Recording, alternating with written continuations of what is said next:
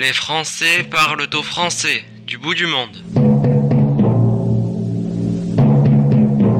Bonjour à toutes, bonjour à tous, avec un nouvel indicatif qui vous a peut-être un peu surpris ou complètement dérouté, mais ne vous inquiétez pas, la suite va vous faire comprendre pourquoi nous avons fait ce choix, et pour commencer à l'expliquer, je salue bien évidemment mon compère dans cette nouvelle aventure, Joël François Dumont. Bonjour Joël François. Bonjour Jean-Michel, en effet, cette nouvelle émission, Les Français parlent français du bout du monde, est une première. C'est une occasion unique de parler aux Français expatriés, comme la Voix du Béarn l'a toujours fait, mais aussi d'entendre ces Français en les faisant parler et se parler, dialoguer aux quatre coins du globe, les faire échanger, et cela, c'est nouveau. Voir ce qui nous unit, comparer nos situations, découvrir nos problèmes. Tel est l'objectif que nous sommes assignés avec nos amis du FE, l'Union des Français de l'étranger. Nos invités pour cette première émission, Olivier Fontana, président de l'UFE Seattle aux États-Unis, Xavier Doucet, président de l'UFE Berlin en Allemagne, et Serge Bosca, vice-président de l'UFE Pologne. Nous entendrons également les voix de Barry de Longchamp, qui a été ambassadeur de France dans différents pays, et notamment en Pologne, de Quentin Nickinson à Bruxelles, qui nous expliquera pourquoi et à quoi peuvent servir ces élections consulaires, ces élections réservées aux seuls Français de l'étranger. Nous entendrons également un sénateur des Français de l'étranger, qui auparavant était président de l'UFE Berlin, Ronan Le Bleu, qui nous fera un bilan de l'action du gouvernement français après quatre années de mandat en faveur des expatriés. Alors, à tout seigneur, tout honneur, l'introduction que représente l'UFE, cette union des Français de l'étranger, je vous propose d'écouter la réponse de l'ambassadeur Barry de Longchamp, président de l'UFE Monde. Oui, je vous remercie beaucoup de, votre question. L'Union des Français de l'étranger est une grande association euh, représentative des Français de l'étranger qui a été créée en 1928 et qui est à l'origine de tous les droits qui ont été accordés aux Français de l'étranger. Euh, cette association a été créée au départ pour faire en sorte que les veuves de guerre et les orphelins de guerre de la guerre de 14 soient reconnus à l'étranger aussi bien qu'en France. Et depuis euh, son existence, l'UFE a continué à œuvrer pour euh, tous les droits, que ce soit les droits politiques, la représentation euh, politique des Français de l'étranger par euh, d'abord le Conseil supérieur des Français de l'étranger, puis les, les, sénateurs des Français de l'étranger, puis euh, l'Assemblée des Français de l'étranger, les députés aujourd'hui, les droits sociaux, euh, qui ont abouti à la création de la Caisse des Français de l'étranger.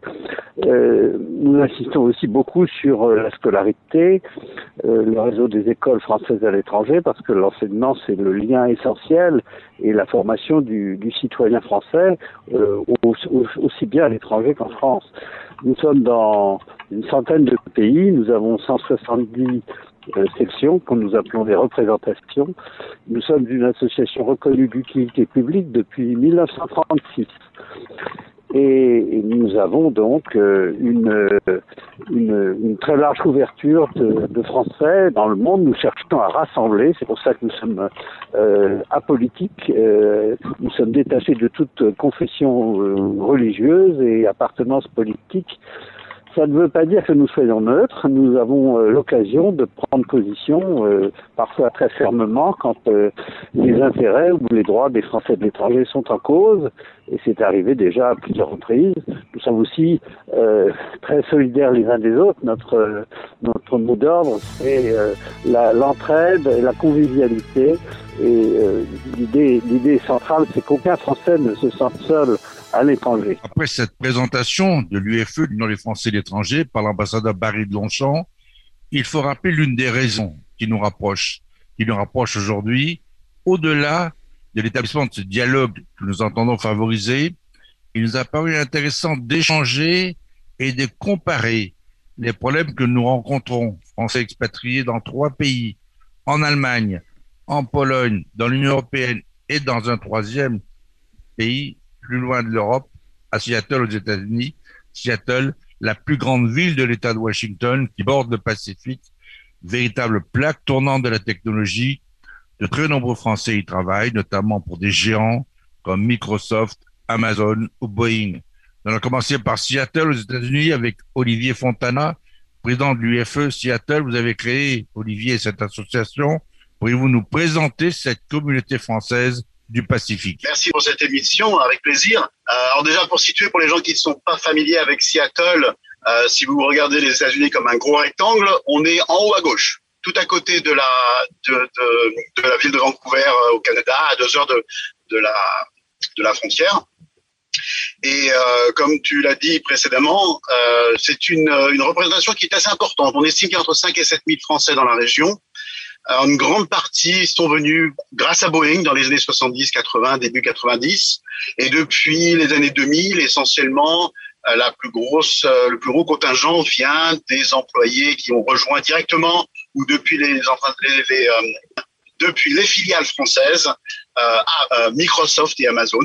Donc très orienté technologie, c'est un peu une mini Silicon Valley si vous voulez. Ce qui veut dire aussi qu'en termes de profil, euh, bah, il y a beaucoup de gens euh, très éduqués dans la, technologie, la biotechnologie euh, et, et, des métiers des, métiers connexes. en termes de dynamique, ce qui est important de, comprendre, c'est que par rapport à l'Europe, il y a beaucoup de choses qui sont différentes. la première, c'est que on est très loin. On est très très loin. 9 heures de décalage horaire, 11 heures d'avion avec un vol direct, beaucoup plus si, si c'est pas un vol direct. Euh, ça complique quand même énormément les choses. Euh, ça rend les relations un peu plus difficiles et euh, ça rend aussi les choses beaucoup plus chères. Euh, si vous êtes à Berlin ou même en Pologne et que vous voulez aller à Paris, vous pouvez même à la limite prendre votre voiture. Euh, et si vous prenez l'avion, ça sera l'affaire de quelques quelques centaines d'euros. Euh, ce n'est pas le cas depuis Seattle. Depuis Seattle, si vous voulez venir rendre visite à votre famille en France ou vice versa, ce sont des billets d'avion qui vont euh, en période creuse aller à 800 dollars jusqu'à euh, près de 2000 dollars si vous voulez y aller pendant l'été ou Noël. Et bien sûr, vous allez vous récupérer tout le décalage horaire, etc., etc. Ce qui fait que c'est une relation qui est beaucoup plus difficile avec la France d'un point de vue euh, contact, parce que bah, quand je veux appeler mes parents, j'ai environ deux heures chaque jour où je peux espérer pouvoir les contacter avant qu'ils aillent se coucher. Olivier Fontana, euh, quand on est français, euh, que l'on travaille et que l'on vit à Seattle, euh, est-ce qu'on a un consulat de France, un consulat général de France Qu'est-ce qu'on a? C'est quand même une très grande ville. Comment fait un Français qui a un problème à résoudre avec les autorités françaises quand il est à Seattle? Alors on est on est dans une position vis-à-vis des, des, consulats et de l'administration qui est un petit peu euh, à cheval. C'est-à-dire qu'on a un consul honoraire, une consul honoraire, une nouvelle qui vient de commencer il y a, il y a un mois là depuis après que le précédent nous ait, nous ait servi pendant pratiquement 20 ans. Euh, mais ses pouvoirs ou ses capacités sont limitées. Elle peut signer des papiers, des choses comme ça. Mais dès qu'il y a besoin de faire un passeport ou, ou des choses plus, plus conséquentes, nous dépendons de San Francisco. Donc euh, à Seattle, de dire il faut aller à San Francisco pour une, une information, pour une, une, un, un, processus administratif quelconque, ça serait comme dire à un Parisien il faut que vous alliez à Madrid pour aller faire vos papiers. Donc euh, c'est prendre l'avion, on va pas rouler pendant 17 heures, c'est prendre l'avion, prendre un hôtel sur place. Donc c'est c'est et on a très très peu de vacances, donc c'est pas comme si on veut partir une semaine facilement comme ça. Donc heureusement depuis quelques années, nous avons des le, le consulat organise des visites euh, plus ou moins régulières, moins cette année avec le Covid, d'une d'une valise biométrique euh, qui permet de faire sur place la prise d'empreinte, etc. Euh, mais c'est clairement pas aussi flexible. Euh, j'ai par exemple une amie qui dernièrement a dû aller jusqu'à Portland pour une autre visite parce que bah il y avait plus de place pour celle de Seattle et qu'elle avait besoin de son passeport immédiatement. Juste une petite question là pour pour les, USA. C'est-à-dire donc pour une communauté de 6000 personnes, vous n'arrivez pas à avoir un consul euh, pour vous? C'est fou ça. À titre de comparaison, en Pologne, Serge Bosca, vous êtes combien de Français? Euh, français, euh, exactement, j'en sais, référencé à l'ambassade de France, des gens qui ont, il y a beaucoup de Polonais qui avaient des, par, par le sang, ils ont, ils ont des liaisons avec la, la, France, donc ils ont les passeports. On parle de entre, c'est toujours mal compté, entre 4600 et 6000 personnes. Et vous avez une ambassade Et on a l'ambassade à Varsovie, oui. on a un consul général à, à Cracovie, et on a après, euh, allez, euh, quatre ou cinq euh, consuls honoraires mais qui ont déjà plus de droits que ce qu'il a à Seattle. Quoi. Ce qui nous donne déjà un premier élément de comparaison. Voilà. Et c'est un pays qui fait, c'est un gros carré, 700 km par 700 km. Olivier Fontana, pardon, de vous, pardon de vous avoir interrompu, mais je vous laisse continuer. La dynamique est plutôt claire. C'est vrai que le, le, le seul, c'est peut-être un élément important. Euh, faut savoir que tout ce qui se tout ce qui se négocie au niveau européen n'a absolument aucun impact pour nous. Quelques petits exemples très simples. Euh, j'ai moi-même travaillé en France, un petit peu en Hollande pendant cinq ans et ensuite aux US. Euh, je peux faire valider mes trimestres français aux US. Je peux faire valider mes trimestres hollandais aux US pour, pour ma retraite. Je ne peux pas faire valider les deux. Donc il faudra que je choisisse. Et de toute façon, j'aurai pas le droit à ma retraite complète. En termes de santé, euh, la couverture santé offerte par la France, les caisses des Français de l'étranger, est basée sur les prix français. Il faut savoir que la visite chez un généraliste ici, c'est 100 dollars. Donc euh, l'équivalent du, du, tiers payeur que j'ai quand je vais voir un médecin, c'est quasiment le prix total d'une consultation en France. Donc elle est totalement irrélevante, enfin totalement euh, non appropriée pour nous cette cette cette santé française pour laquelle je pourrais cotiser pour avoir accès à la santé ici. Donc c'est vrai que ça, c'est, il y a beaucoup de choses qui se passent qui ne sont pas vraiment euh, euh, applicables pour nous. Euh, par exemple, la loi, je sais que certains de mes amis ont des appartements ou des maisons familles qui louent. Bon bah le, la loi qui est fait, qui est passée, qui fait que l'État n'a pas à vous prendre votre CSG RDS si vous êtes européen, c'est pas le cas pour les US. Ça veut dire quoi? Que si vous êtes en Amérique, que vous louez un appartement en France, vous allez devoir payer des impôts américain sur votre RDS CSG, malgré que vous ne l'ayez pas touché. Donc c'est plein de petits détails comme ça qui, bah, petit à petit, bout à bout, c'est vrai que complique beaucoup plus la vie, rend la vie un peu plus un peu plus difficile. Si vous désirez garder un contact avec la France. Après, beaucoup de gens, in fine, ben, se deviennent natifs, hein, c'est-à-dire que notre santé est locale, on prépare notre retraite locale, etc. Alors, il y a une chose qui s'est passée qui était très importante au mois de janvier. Et là, euh, Olivier Fontana, vous avez été, je crois, révolté quand vous avez entendu le ministre français de la Santé interdire aux Français de rentrer en France à une époque où le monde entier, pratiquement y compris de Chine, vous débarquez de Wuhan directement à Roissy.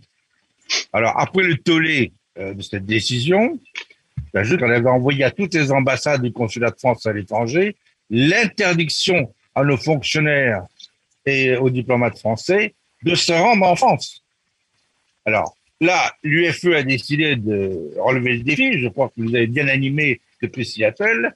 Et le président de l'UFE, est, euh, a été ambassadeur, comme on mais aussi est un excellent avocat, est allé devant le Conseil d'État et a réussi à faire annuler cette décision, parce qu'elle était d'ailleurs contraire à, aux décisions de la Cour des droits de l'homme, déjà, et en plus anticonstitutionnelle.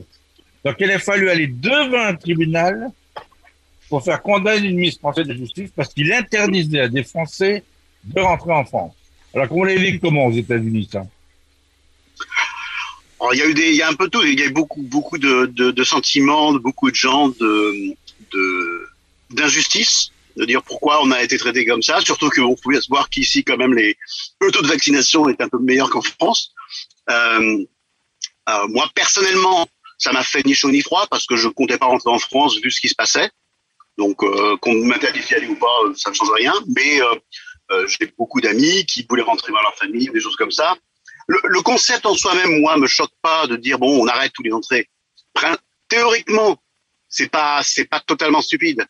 Ce qui est ce qui est ce qui était idiot, c'est de, de, quand vous regardiez dans les chiffres la proportion de Français qui seraient revenus était telle que c'était c'était un bazooka pour tuer une mouche. Ça rimait absolument à rien.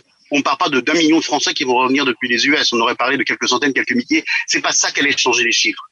Donc, si théoriquement elle n'était pas illogique, dans les faits, très français d'ailleurs, je trouve, c'est on est on est très théorique, très générique. On n'est pas très pragmatique. Donc c'est très très bien. Je, je suis très fier de l'UFE et, et, et, notre président en particulier qui, qui de lui-même a, a fait ça et a permis de faire avancer les choses. Alors, avant de voir ce qui se passe en Pologne et à Berlin, une dernière question, Olivier, concernant l'éducation. Aux États-Unis, l'éducation pour les enfants est extrêmement chère. Donc, quelle est l'aide française dont vous bénéficiez là-bas? Alors, je, vais vous corriger, ce n'est pas vrai.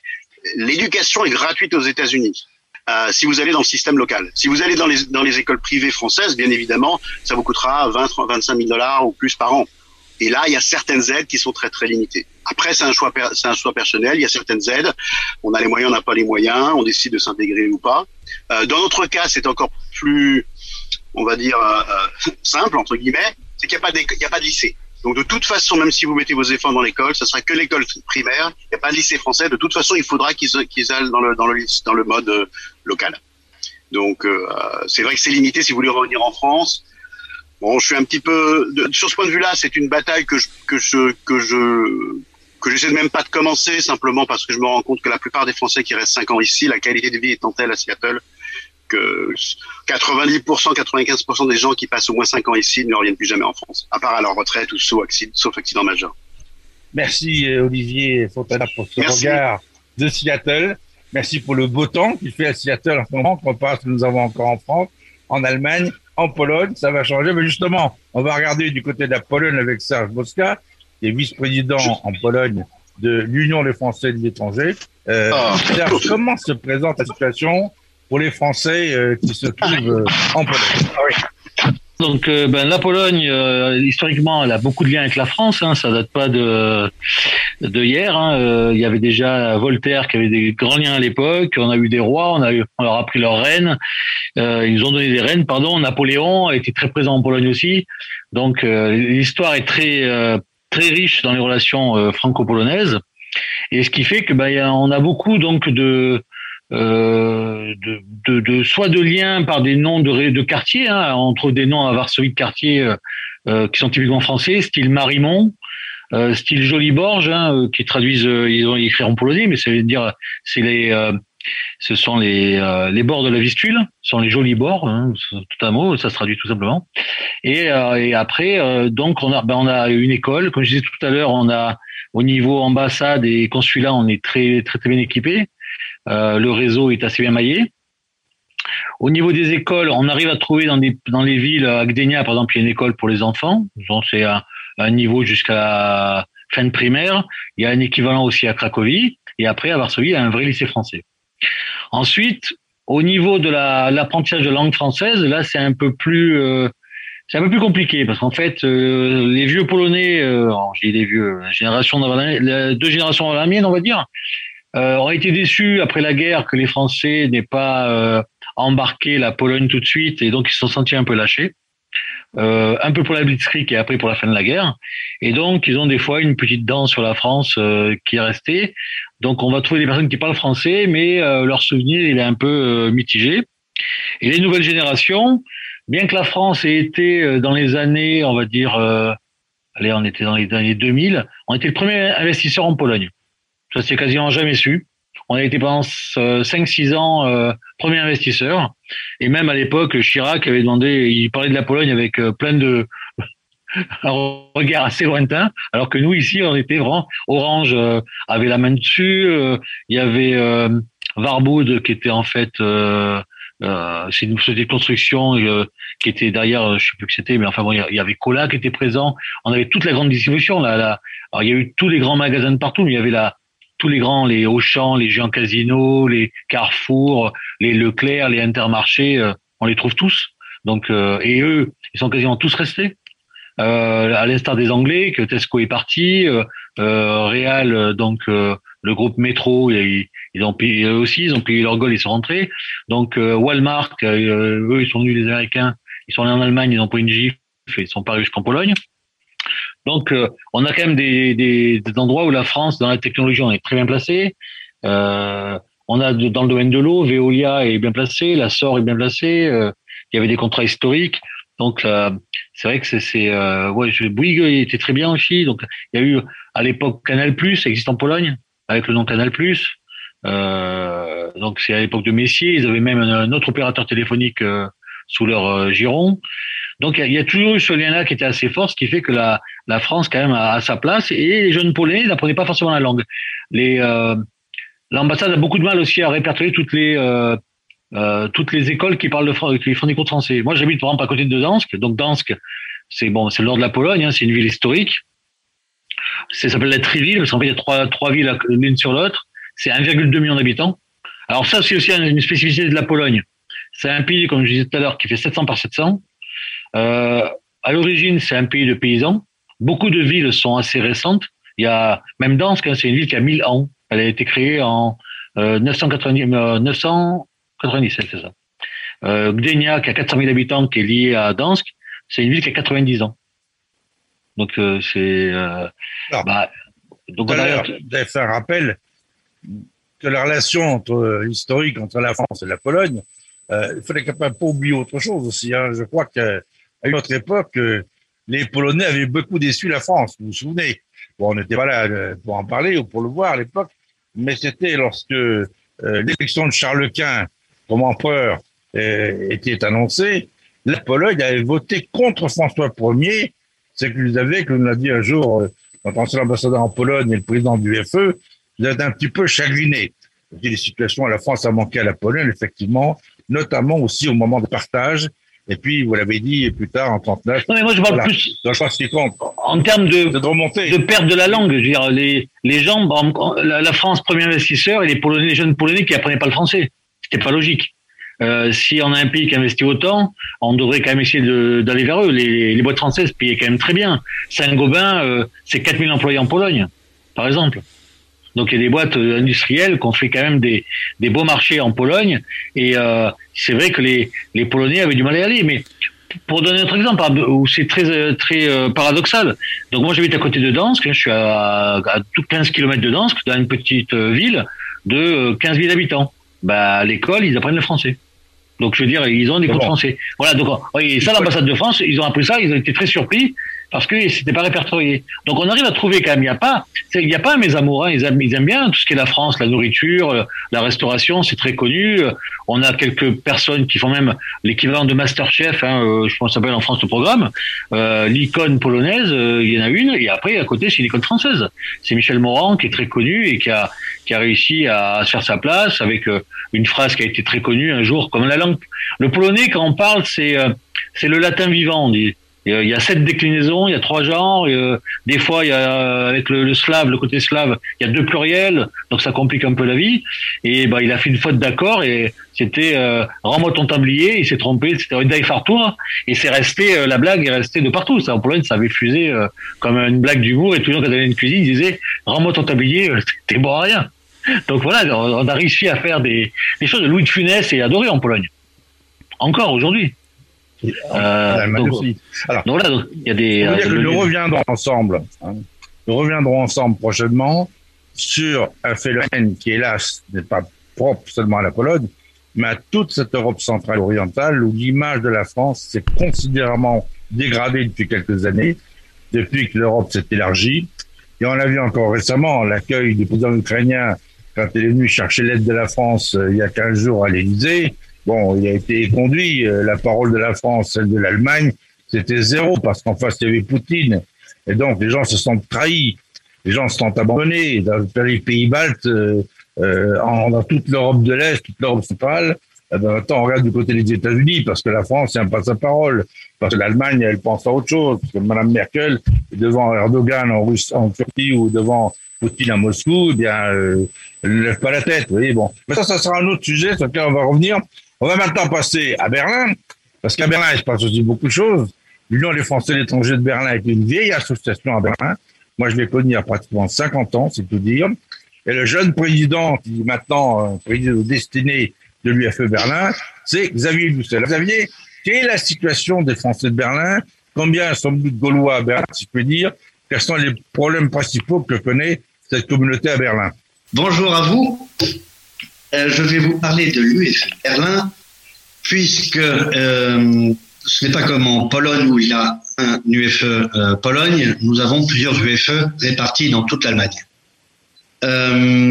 la situation à Berlin, alors pour toute l'Allemagne, nous avons 116 000 Français inscrits au registre consulaire, dans les trois postes consulaires principaux, Munich, Berlin et Francfort. Euh, pour Berlin, nous avons 25 000 euh, Français inscrits, ce qui est considérable. Euh, donc je rappelle aussi ici que l'Allemagne est un pays est le pays le premier pays commercial avec la France, en tout cas pour l'Europe. donc il y a énormément de Français installés dans toute l'Allemagne de problème spécifique, le fait qu'on soit en Allemagne, il y a des choses qui changent par rapport aux autres pays, après ce qu'on a entendu euh, de la Pologne ou par exemple de Seattle Oui, alors du fait de la proximité avec la France, comme nous sommes un pays voisin, euh, on a tendance à supprimer ou euh, réduire les, les, postes consulaires dans toute l'Allemagne. Donc, ça a plusieurs, ça se traduit par plusieurs, par plusieurs faits une perte d'influence, une baisse des inscriptions sur les listes euh, consulaires. Donc, pour les élections consulaires qui, qui arrivent, ça peut poser problème. Je disais tout à l'heure, on est 116 000 en RFA, c'était en 2019. 116 000 Français en RFA, c'est un chiffre euh, bien sous-estimé. Euh, donc il y a aussi une baisse des prestations offertes. Par exemple, l'ambassade ne délivre plus de certificat de vise, qui pose beaucoup de problèmes. L'UFE Berlin a énormément de questions dessus. Euh, il y a aussi une baisse de disponibilité euh, lors des prises de rendez-vous dans les ambassades du fait de la réduction du, personnel, etc., etc. Donc la liste est assez longue. Euh, sur ce qui est marquant, c'est le, l'exemple d'Hambourg. il est vrai que ça n'a rien à voir avec Seattle et San Francisco, hein, mais entre Berlin et Hambourg, on s'y a, je dirais, 300 km environ. Ça fait une heure et demie en, en donc en TGV allemand. Euh, mais euh, il y a beaucoup de personnes âgées sur place. Euh, euh, et puis bon, les, gens qui sont dans la vie active ont très peu de temps pour faire une formalité euh, administrative. Donc euh, ça pose problème. Ces problèmes ont été remontés au conseiller consulaire euh, sur place. Et donc voilà. Donc c'est ce genre de problème que, que l'on peut rencontrer. Il y a aussi beaucoup de retraités dans ces pays européens, notamment, mais aussi dans d'autres pays. Et souvent, la vraie question qui se pose est de savoir c'est les Français de l'étranger sont ces millionnaires qu'on retrouve à Stadt en Suisse ou à Hollywood, comme certains l'ont dit, ou de se demander si en fait les Français ne seraient pas parfois, les Français d'étranger, délaissés pour compte si le Sénat ne les a pas protégés. Le premier, c'est le Sénat qui a été le premier protecteur des Français de l'étranger. Je rappelle que dans ce domaine, était précurseur et que les sénateurs restent vigilants. Un exemple, Ronan Lebleu, que nous connaissons bien ici à Berlin, puisqu'il était élu le sénateur français de l'étranger, donc il est maintenant sénateur de tous les Français de l'étranger, avait réussi à faire voter il y a quelques mois à l'unanimité un projet de loi visant à constituer un fonds d'aide aux Français expatriés de conditions modestes pour les aider à traverser cette période difficile de la pandémie. Cette proposition qui a été votée à l'unanimité par les sénateurs a été refusé par les députés et pire encore, refusé par les députés des Français de l'étranger de la République en marche de voter contre. Le but après cette lettre envoyée il y a deux semaines aux Français de l'étranger par Emmanuel Macron, la première dire en quatre ans, hein, nous dit quel bilan il fait de l'action ce président jeune qui avait annoncé le, changer le vieux monde pour en faire plus fraternel et plus épanoui, le sentiment de Ronan Le Bleu. Alors effectivement, euh, dans ce courrier euh, qu'adresse Emmanuel Macron aux Français de l'étranger, euh, il présente un bilan qui en réalité est bien trop beau pour être vrai. La réalité est tout autre. Il y a eu à la fois des hausses d'impôts, des suppressions de postes dans les écoles françaises à l'étranger, des suppressions de postes dans les consulats, les ambassades. Il y a eu euh, également le fait, effectivement, comme vous venez de le rappeler, des retraités français à l'étranger qui dépendent de ce que l'on appelle la CNAREF, la Caisse nationale des retraités de France à l'étranger, et qui avaient le droit à une carte vitale parce que s'ils avaient cotisé en France et s'ils étaient de passage en France, alors qu'ils sont résidents à l'étranger, mais s'ils étaient de passage en France, ils pouvaient se faire, par exemple, euh, soigner en France avec leur carte vitale, et c'était un droit qu'ils avaient.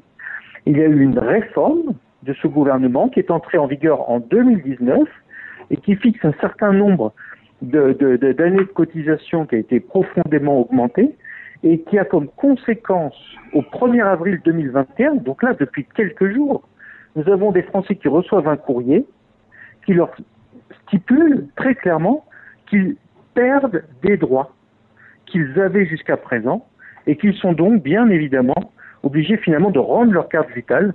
C'est tout à fait stupéfiant et je dirais que quand on ajoute à cela je vous le disais, les hausses d'impôts, euh, les suppressions de postes dans les consulats, les suppressions de postes dans les écoles, je dirais qu'à minima, euh, on n'écrit pas une lettre pour vanter son bilan.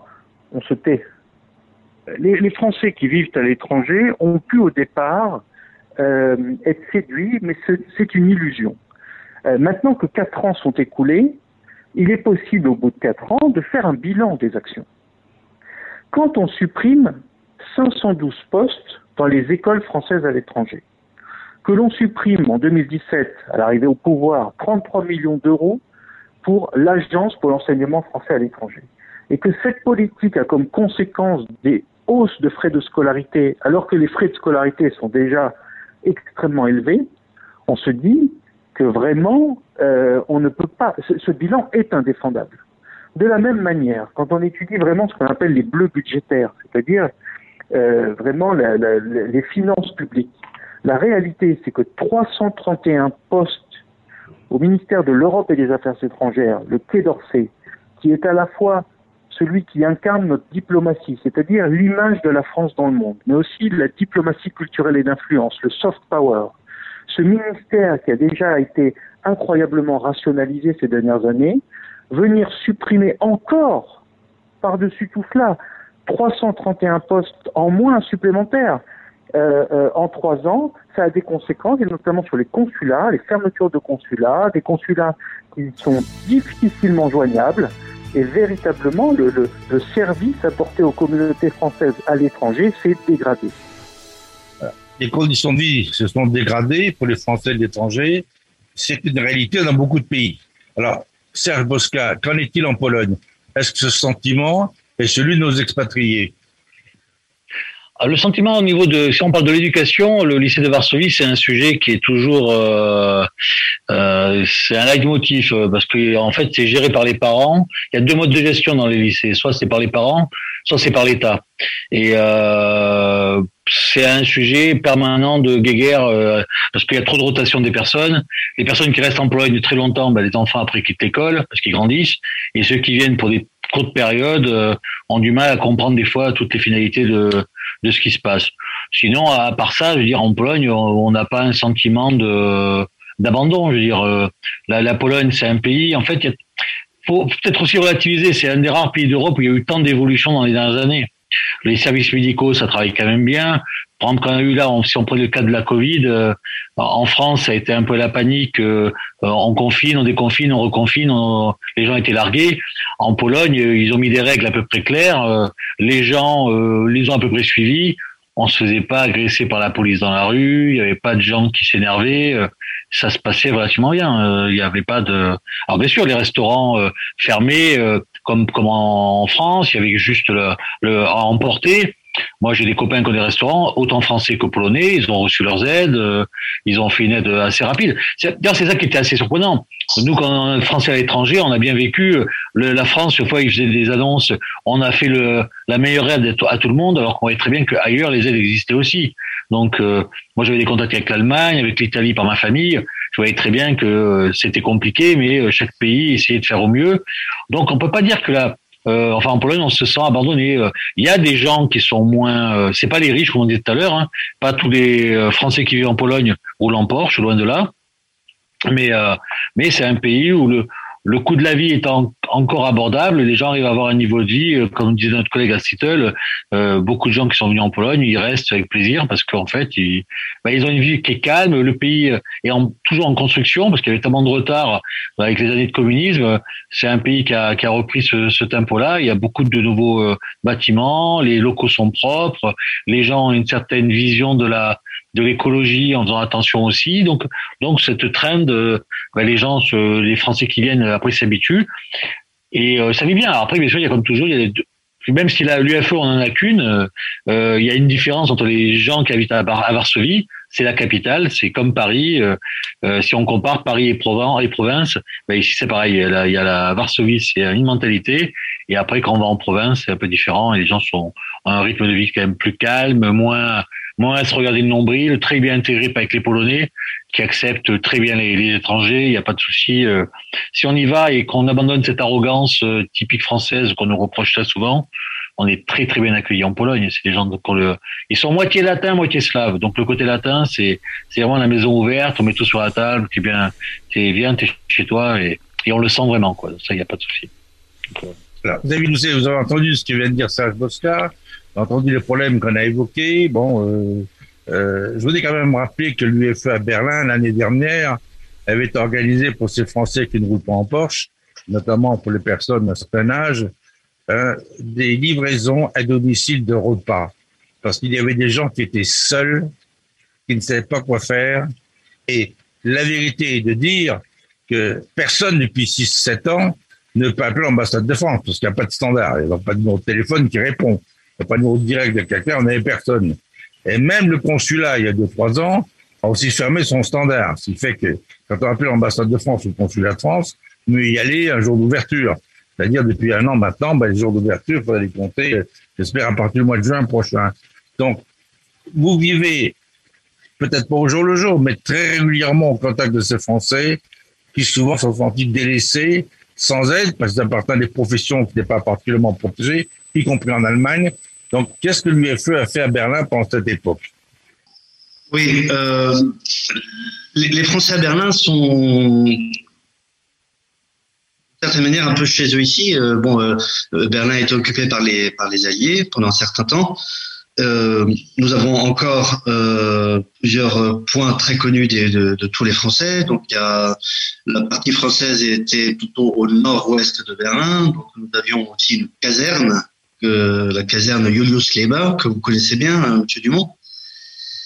Euh, je crois. Et puis sur le, Champs-Élysées de Berlin, nous avons nous avons la Maison de France, la Maison de France qui est une institution on parlait de la vendre à une certaine époque et euh, de la pression des Berlinois et des Français de Berlin, euh, cela a été remis en cause. Donc, euh, nous gardons la Maison de France, fort heureusement. Les galeries Lafayette sont aussi présentes sur les Champs-Élysées de l'Est. Voilà. Oui?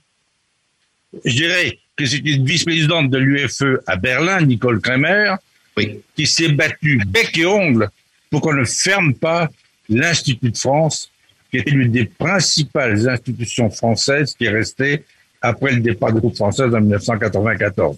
Donc c'est une victoire de l'UFE. Moi, faut penser, c'était bien de rendre à César ce qui était à César. Exactement. Euh, tous les membres d'ailleurs de l'UFE avaient euh, signé la pétition qui, tournait euh, dans, tout Berlin. Exactement. Alors, ici, ici, pratiquement, on manque de rien à Berlin.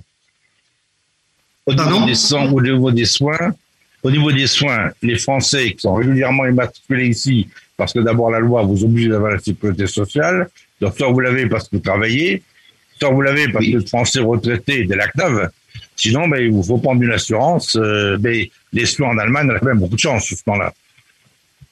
Oui, exactement, oui, oui. Alors vous, vous n'êtes pas vacciné. Alors, le, problème des vaccins est en effet un thème qui est, revenu à, plusieurs reprises euh, par, les Français de, Berlin, qui attendaient en effet euh, euh, que l'ambassade ou les consulats et ou les consulats organisent une vaccination pour les Français de l'étranger. cela ne, ne s'est pas fait, donc nous devons nous faire vacciner comme tous les Allemands, donc attendre chacun notre tour selon les les catégories. Il y a la troisième catégorie actuellement. Euh, à partir de mi-juin, nous devrions euh, pouvoir gagner la France sans faire de quarantaine au retour, ce qui est un gros problème. Cela étant, les conditions de vie à ont été comparées à ce qui a été en France. Il n'y a jamais eu de véritable lockdown ici. On pouvait pratiquement sortir. Bon, on a eu un petit couvre-feu récemment.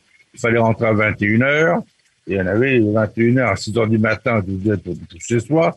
Mais sinon, les magasins sont fermés, les restaurants, étaient, les restaurants sont toujours fermés, les magasins sont ouverts. Et dans quelques jours, normalement en Allemagne, on être rapidement une situation très différente, avec une grande différence par rapport à la France, c'est que ceux qui ont été vaccinés maintenant et qui ont fait tamponner leur carnet de vaccination qu'on a toujours utilisé depuis tout le temps quand on voyageait, alors qu'en France, M. Véran s'est opposé à ce qu'on tamponne la vaccination sur le carnet de vaccination. C'est pour ça qu'on pas une décision européenne. Ben, les Allemands, en attendant cette décision européenne n'est toujours pas arrivée, et qu'on nous promet, on fait tamponner les carnets de vaccination, ce qui fait qu'aujourd'hui, avec votre carnet de vaccination, vous allez en Allemagne, quelque part dans un magasin, plus besoin de tests. il faut sortir tous les papiers qui vous avez été euh, vacciné. Euh, ici, les Français sont quand même relativement sécurisés. On n'a pas les problèmes qu'on a en France tous les jours dans toutes les villes de France. On n'a pas ce cirque-là. Bon, c'est pas la chienlit en plus. Hein, et euh, la vie est quand même très agréable ici. Qu'en pensez-vous? Oui, oui, oui la, la, vie est extrêmement agréable. Le, on va dire la, première vague a été euh, assez dure puisque bon, il y avait la peur du, corona qu'on ne connaissait pas, donc tout le monde est resté euh, à la maison. C'est pour ça que l'UFE Berlin a, proposé euh, ses services et a partagé son équipe par arrondissement de façon à pouvoir aider le, le mieux et le plus rapidement possible les, les gens, les membres, les sympathisants de l'UFE. Euh, les autres vagues étaient un peu mieux organisées, euh, ce qui a permis euh, quand même de, pouvoir se rencontrer, d'organiser un 14 juillet entre deux vagues, même si c'était le nombre était limité de, participants, on était à peu près 30 maximum, et dehors, par chance il faisait beau. Et donc voilà, c'est plutôt une ville très très agréable. C'est vrai que Berlin a, depuis euh, les années 2000, c'est un grand boom hein, qui s'est passé dans la ville. Hein. Euh, les loyers sont devenus extrêmement chers. Euh, euh les, donc les, salaires n'évoluent pas au même rythme que, la vie, le coût de la vie. Donc euh, c'est une capitale qui, qui, change tout le temps en fait. Donc c'est vrai que. Je vois Jean-Michel Poulot qui rêvait de vous poser une question avant cette émission.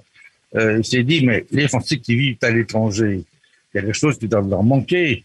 Alors, je dirais que ce qui nous manque peut-être plus à Berlin, c'est le couscous, parce qu'on n'en trouve pas. Bon. Qu'est-ce qui se passe en Pologne, Serge? Vous avez le droit au couscous là-bas ou pas? Ah, le couscous, oui, on en a du couscous, oui, oui, parce qu'en fait, euh, enfin moi, dans ce que j'ai tout ça, j'ai un copain tunisien qui est pas loin, donc il nous fait des tagines, il nous fait tout ce qu'on veut. Euh, après, euh, comme je disais, en Pologne, euh, l'avantage c'est qu'on a toute la GMS française. Donc, euh, moi, j'ai un copain ici qui est, enfin, c'est des branches avec lesquelles j'ai travaillé, donc je vais pas citer justement le nom de magasin, mais j'appelais voir mon copain, j'étais, il me faudrait de l'orangina. Eh ben, il m'a apporté une demi-palette. Recevais de l'orangina. Donc, on arrive, on a des merguez. Ils nous font des merguez. Ils nous font les chipolatas. Le rugby, par exemple, la, la Pologne est un, c'est pas la, plus grande terre de rugby qu'on puisse connaître. Hein. On n'est pas dans le Béarn. Euh, là-bas, il y a des équipes euh, plus plus relevées. Mais euh, c'est quand même une. Ah, en ce moment, ils sont moins bons, mais bon, ok. C'est mieux La Rochelle, on va dire. Mais bon, ok. Euh, la Pologne, c'est quand même un pays où il y a, où il y a ça. Bah, donc la Triville, régulièrement, les clubs sont. Un, des trois clubs est toujours en haut de l'affiche. Bah, il m'appelle, il dit Serge, il y a la finale ce, dans 10 jours. Tu pourrais amener 25 kilos de de merguez, de tes saucisses qui piquent. Et ben, je leur fais commander des saucisses. Les, les Polonais ne savaient pas les faire cuire. Je leur ai appris à les faire cuire grillées parce qu'elles sont bonnes qu'elles sont grillées. Mais après, quand ils, ils servaient, c'était gratuit. Ils disaient, t'attends qu'elles soient grillées, sinon Serge, il va pas être content. Et les mecs mangeaient, ils prenaient un morceau de baguette. Et là, la dernière fois, la bonne blague, donc on part, j'avais reçu mes 25 kilos de saucisses et j'avais oublié de commander les baguettes. On a pris 100 baguettes, donc on a vidé le magasin. Il y avait plus de baguettes, on avait un chariot complet. Il y avait ça ou pas? Euh, non, Larissa, ça, on l'a pas. Notre copine. Non, non, on la met pas Larissa. Ça serait un peu trop piquant pour eux. Mais euh, sinon, on peut avoir. Non, non, mais on peut avoir. Blague à part. Au niveau de nourriture, on a vraiment tout. Il y a des arrivées directes depuis, euh, façon depuis Rungis aussi. Ça, c'est sur Varsovie.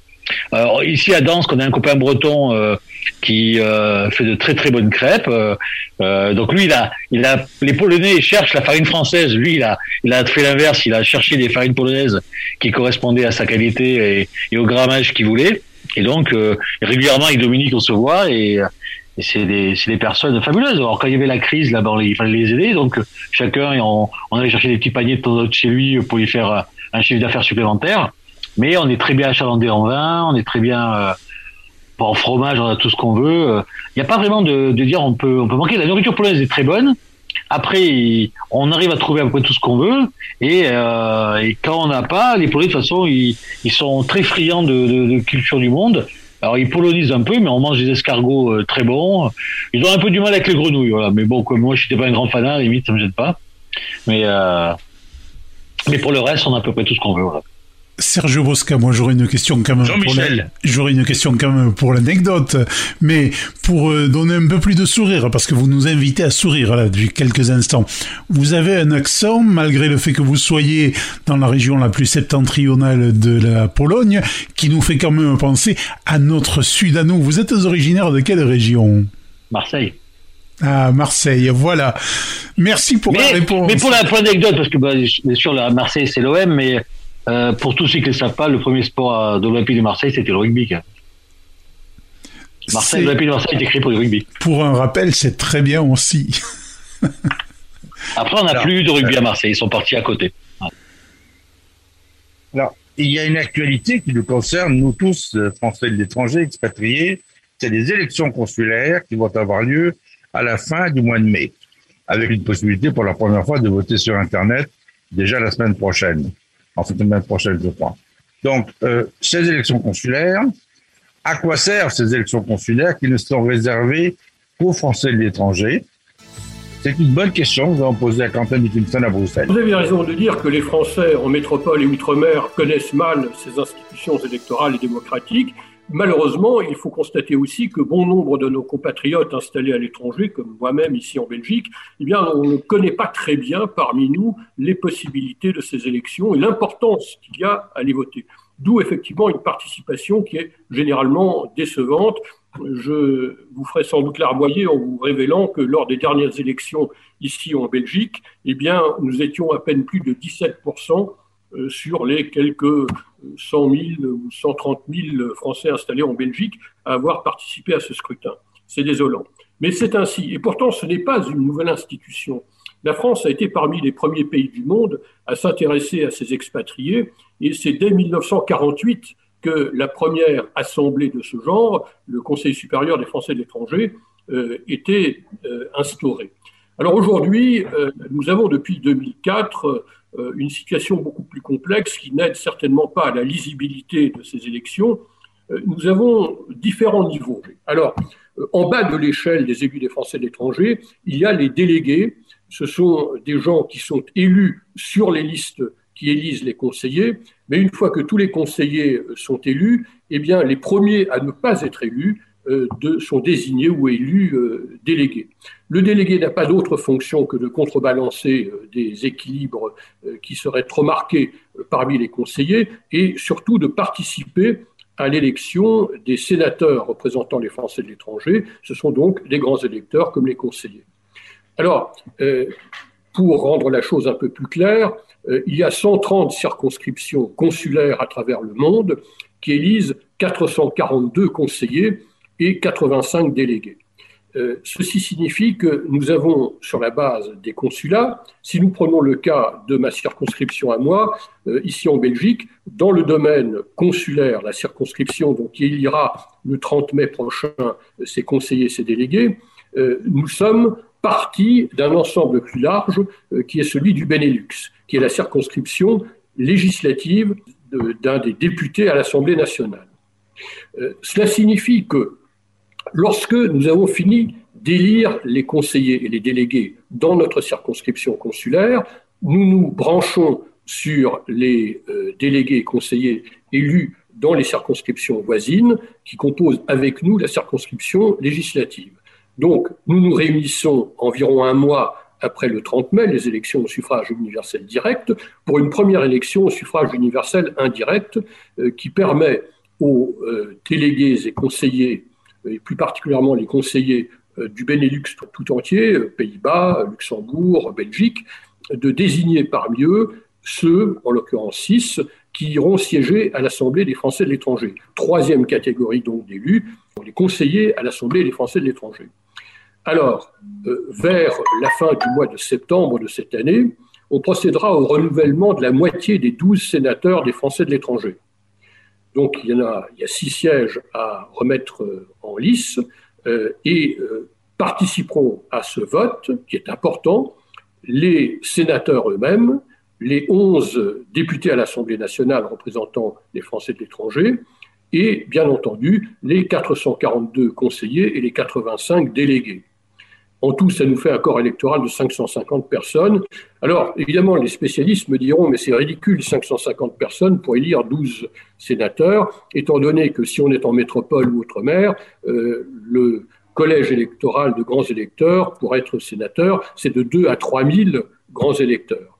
Mais c'est ainsi, et c'est déjà beaucoup plus complet que ce que font d'autres pays qui ont également des représentants élus des Français de l'étranger. Donc, je résume, nous avons 12 sénateurs des Français de l'étranger, 11 députés à l'Assemblée nationale représentant les Français de l'étranger, 442 conseillers, euh, dont 90 sièges à l'Assemblée des Français de l'étranger et 85 délégués. Alors, pour compléter ce que disait Quentin Dickinson à l'instant, je dirais que euh, les bénévoles qui travaillent au Français de euh, sont parmi ces Français qui s'occupent d'entraider des compatriotes aussi des gens du pays dans lequel, dans le pays d'accueil.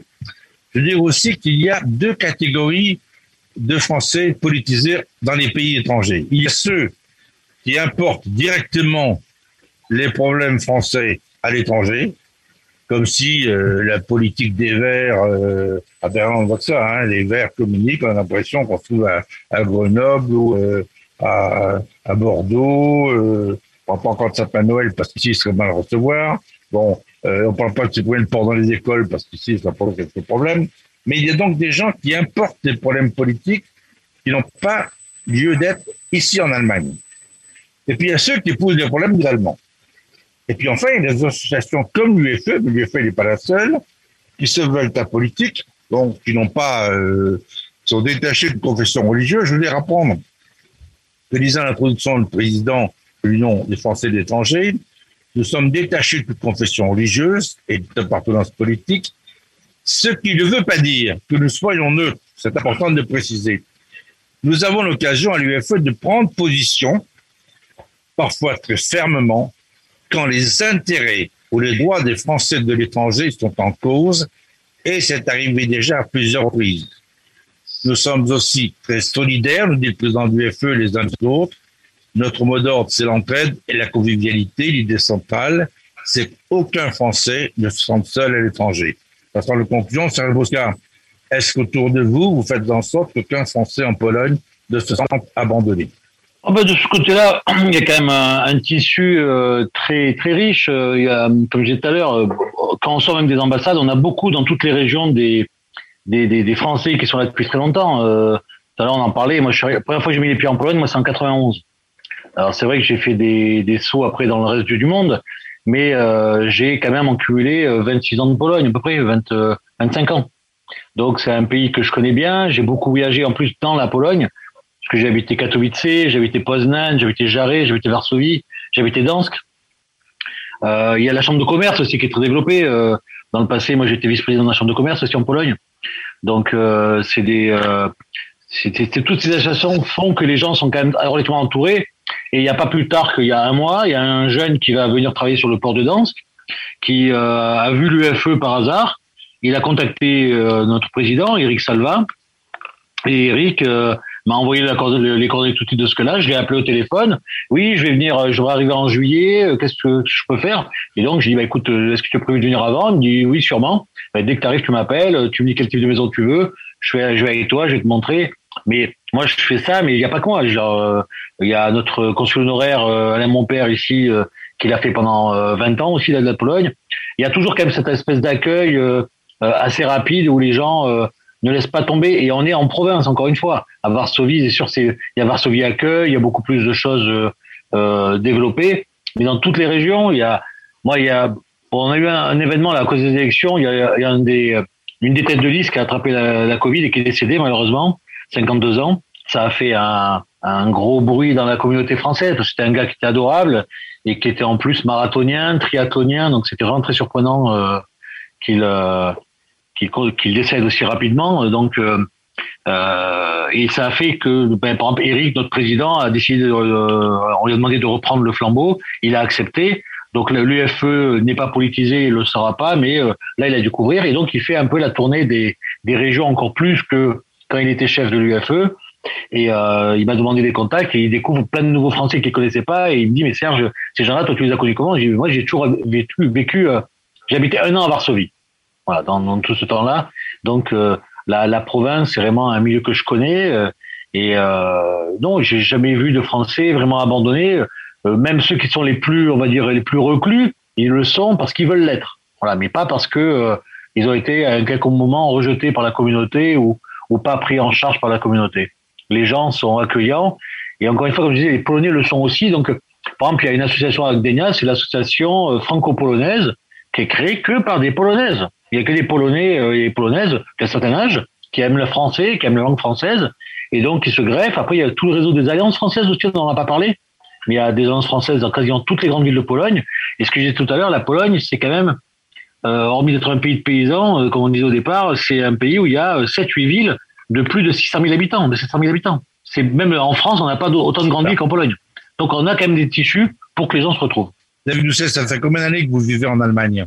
Euh, ça, ça, fait 20 ans, 21 ans bientôt. Euh, je, je, quand... Oui. Vous entendre, vous entendre Serge Bosca nous parler de ce tissu. Serge Bosca vient de nous parler de ce tissu euh, franco-polonais. Euh, à Berlin, on a un peu la même chose avec euh, une école ah, franco-allemande, avec euh, beaucoup d'Allemands francophones et francophiles, avec lesquels, d'ailleurs, ils participent aux activités organisées par l'UFE Berlin. Oui, tout à fait. Je, je, je rejoins tout à fait l'avis de, de Serge Bosca. C'est à peu près la même chose ici à Berlin. Euh, qui veut du français, on trouve. Euh, donc euh, il y, a, y a beaucoup, beaucoup de, de liens, d'associations, euh, de francophones aussi. Hein. Euh, donc c'est quelque chose qui, qui marche bien. L'Institut français est, très important.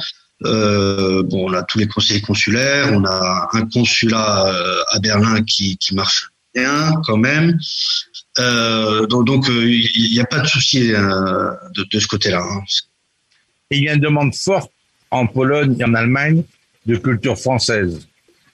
Oui, alors en effet, on parlait de des, des, des, Berlins francophiles et francophones aussi. Il y en a beaucoup, euh, beaucoup qui ont fréquenté le lycée Voltaire, euh, euh, qui n'ont aucune origine française et qui euh, qui, qui, ont souhaité euh, rentrer dans cette école, dans ce cursus, et donc du coup on en rencontre énormément et qui gardent un, enfin, excellent souvenir. je suppose a aussi à Varsovie un lycée français. Il y a le lycée français à Varsovie, il y a un vrai lycée, donc je disais tout à l'heure, géré par les par les euh, l'association parentale, mais avec l'ambassade derrière. Donc ça, c'est un lycée qui est, très important. Euh, après, dans les autres, euh, euh à Cracovie comme à Gdynia, donc on a attribué de danse Gdynia, euh, on a des écoles, deux, deux, écoles françaises, mais pour les enfants en plus bas âge. Et là-dedans, on va retrouver aussi, bien sûr, des jeunes polonais dont les parents veulent que les enfants apprennent le français depuis le, leur plus jeune âge. Il y a, il y a régulièrement des, des festivals euh, de cinéma français. Il y a, il y a de l'opéra. Il y a eu une représentation, euh, une adaptation euh, qui s'appelle de Notre-Dame de Paris en polonais. Donc il y a, il y a quand même une, ça, il, ça. La radio polonaise, on entend très souvent des chansons françaises. On est autant que l'Allemagne. Dire par rapport à ça, il y a tout de suite un, un accueil qui est très fort. Et en parlant d'Allemagne, moi, je peux raconter une anecdote que je suis arrivé à Dansk en 2011 je me suis retrouvé à être sponsor d'un match de rugby euh, équipe nationale polonaise contre l'équipe d'Allemagne euh, d'Allemagne. Euh, donc c'est pas les plus grands pays encore une fois de rugby, mais c'était assez marrant de voir ce match-là. Et donc il y a la troisième mi-temps qui arrive. Et là je vois les joueurs qui se mettent à chanter, allemands et, et polonais ensemble, et ils chantaient quoi? Ben, Des chansons paillardes françaises. Ah et j'étais sidéré. Alors, en tant qu'ancien étudiant, je les connaissais aussi, mais je veux dire, j'étais sidéré de voir que la seule langue commune qu'ils avaient, allemand et polonais, c'était le français. Donc des fois, le, le sport amène des choses très amusantes. Ah oui, oui. Oui, euh, non, je, je, voulais aussi ajouter on a que. On a passé à Berlin. Non, on a passé à Berlin. Mais les, les Berlinois ne sont pas très euh, rugby. Euh, ils sont bien entendu, euh, comme tout le monde le sait, très foot. Et c'est toujours à la fin l'Allemagne qui gagne. Mais pas la dernière fois. Donc, ça, ça fait plaisir aussi pour nous Français. Jean-Michel, vous avez voyagé aujourd'hui. Seattle, Berlin, Hein, Varsovie, Dansk. Euh, Écoutez, j'ai très, très bien voyagé. Oui, je vous en remercie, messieurs. En tout cas, je tiens à remercier messieurs les présidents et vice-présidents. Euh, dans l'ordre, celui qui a dû nous quitter en cours de route parce qu'il avait des occupations à Seattle, c'est Olivier Fontana. Xavier Doucet à Berlin, Serge Bosca à Gdansk et vous, évidemment, Joël François, également à Berlin. Il y a décidément une méga communauté française, vous le confirmez tous les deux, en terre berlinoise. Merci en tout cas, c'était donc Ah, ce, ce premier numéro des Français du bout du monde. Nous appellerons désormais comme ça cette émission nouvelle sur cette antenne. Merci beaucoup. Merci beaucoup. Merci à vous. Eh bien, on va et à très prochainement avec le plaisir de retrouver euh, des Gaulois, des Français du bout du monde euh, qui parlent au Français de France et du bout du monde.